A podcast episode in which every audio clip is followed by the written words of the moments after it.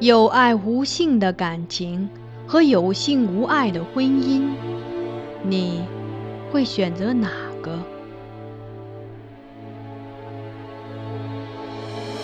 这是一个淹没于宋史中的故事。皇帝的爱女选择了前者，她贵为公主，不更父母之言，谓之失德之名。纵自兄义，无所畏惮，数为君父之命，凌灭夫家。他身为内侍，不自谨，过恶至大，罪恶山积，当服众诛。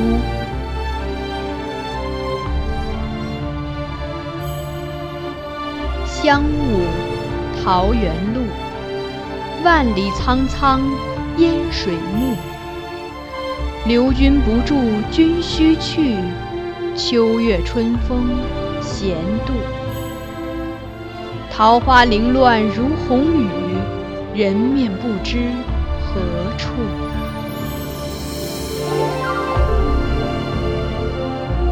欢迎收听米兰 Lady 作品《孤城闭》，由菊与纸播讲。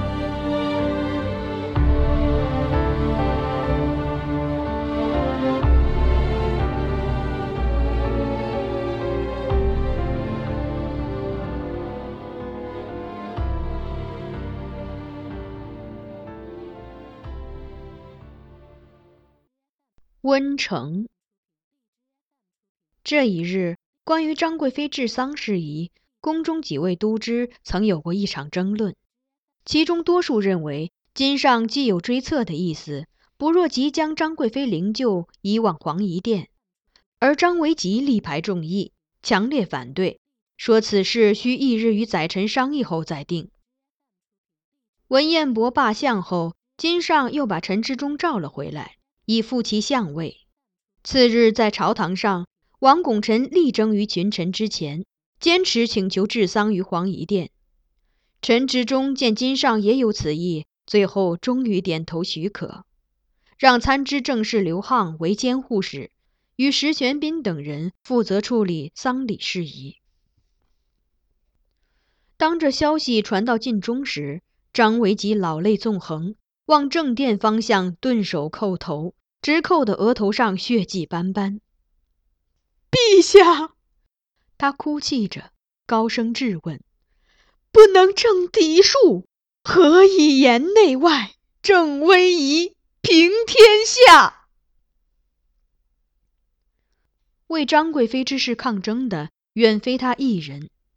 次日，金上宣布辍朝七日。四日后。追册张贵妃为皇后，以后又陆续下诏令，为其立小祭、立祠殿、皇后庙、祭享乐章。这些决定中的每一条，都遭到以台谏为首的大部分臣子的反对。进谏的章书络绎不绝地被上呈金上，但也许正如皇后所言，金上觉得这是他可以为贵妃做的最后一件事，所以并不理睬这些反对者。唯一采纳的是枢密副使孙冕关于张氏谥号的修改意见。起初，金上为张氏赐谥为功德，显然这美事与他生平所为严重不符，群臣嗤之以鼻。后来，孙冕找了个令金上易于接受的理由来进谏：太宗四位皇后的谥号皆用德字，乃是从其妙事。今功德之事，又是以何为依据？最终，金上从其所请，将张氏的谥号改为了不温不火的温成。因谏言不被接纳，多名台谏官自行补外。而其后张氏丧礼乐制，两名礼院官员同知太常礼院太常博士及先教理吴冲与太常寺太柱。集贤教理居真卿为此将奉行丧仪的礼职官移交开封府治罪，因此激怒了负责治丧的执政刘沆等人，于是建议金上以吴充之高邮军，居真卿之淮阳军。不久后，一份写有冯京消息的朝报在后宫被众人悄悄传阅：直吉贤院判吏部南曹同修起居注冯京落同修起居注。此中细节也不难打听到。他此前上书论吴冲等人不该被贬黜，言辞直切，说吴冲等人所为是为维护礼法一致，并无过错，反而是温成丧礼于制，显得今上薄于太庙而厚于姬妾，大损圣德，应追究治丧者之罪。执政刘沆大怒，立即请求金上外放冯京之亳州，但这次金上却不答应，说。冯京直言论事，又有何罪？所以只暂时解除了他同修起居注的职务，不让他做这期间的实录。但对这位当年轰动东京城的状元郎，金上始终有一种如对子弟般的爱惜之心。不过数月后，又复其原官，仍命他执笔再修起居注。整个至和元年。宫廷内外都笼罩在温成之死引发的一系列事件阴影中。十月间，对皇后忠心耿耿的老内臣张维吉与世长辞，为此难过的并不仅仅是他常年守护的皇后，也不限于裴香、邓宝吉、张茂泽和我这样的同僚、朋友或下属，还包括曾经拒绝听他劝告而坚持追测张贵妃的皇帝。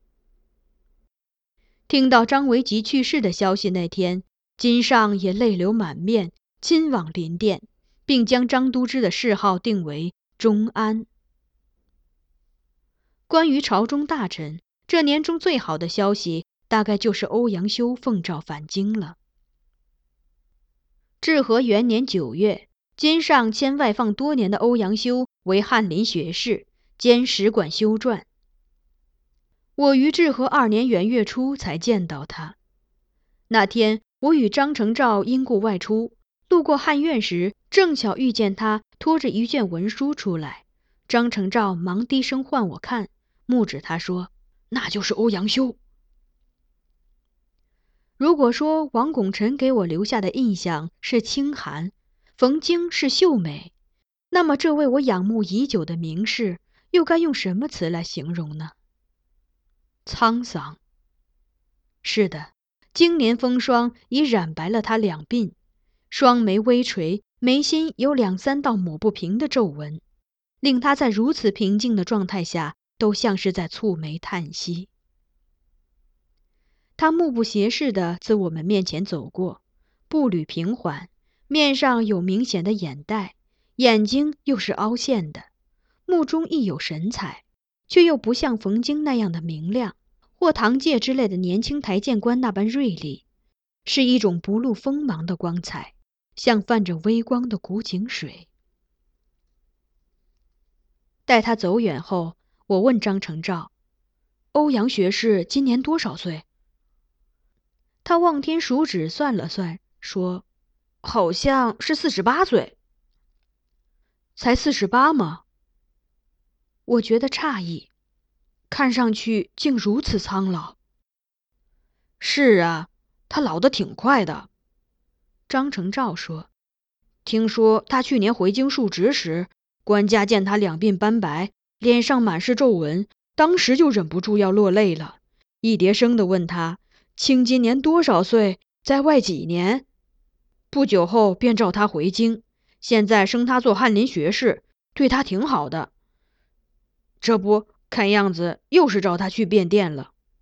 他还手举文书，不知道你的是什么诏令。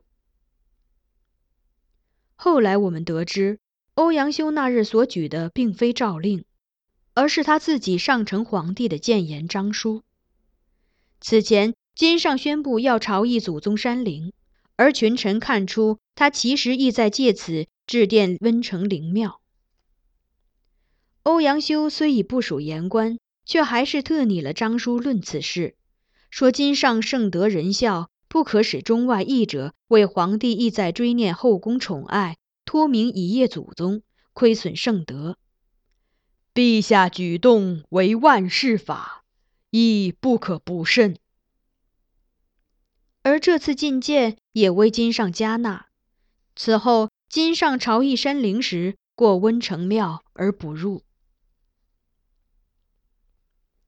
至和二年的端午节前，金上命汉苑词臣写端午帖子时，也为温成阁写几幅。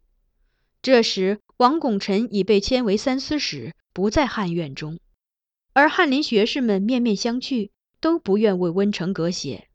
后来。给其余阁分写的都呈交入宫了，而温成阁的却迟迟未进。金上因此不义，学士们听见又不免惶恐，但就是没灵感提笔去写。最后是欧阳修接过了这任务。他写的帖子很快被送至后宫，宫中人皆围观争读。见他为温成阁写了四首，前三首是。密叶花成子，新朝宴饮除。君心多感旧，谁羡辟兵符？旭日映帘生，流辉锦雁鸣。红颜易零落，何以此花容？彩缕谁云能续命？玉帘空自锁遗香。白头旧笺悲时节。诸葛无人夏日长，但我想，他真正想表达的意思是在第四首中：“依依节物旧年光，人去花开亦可伤。圣主聪明无色惑，不须西风返魂香。”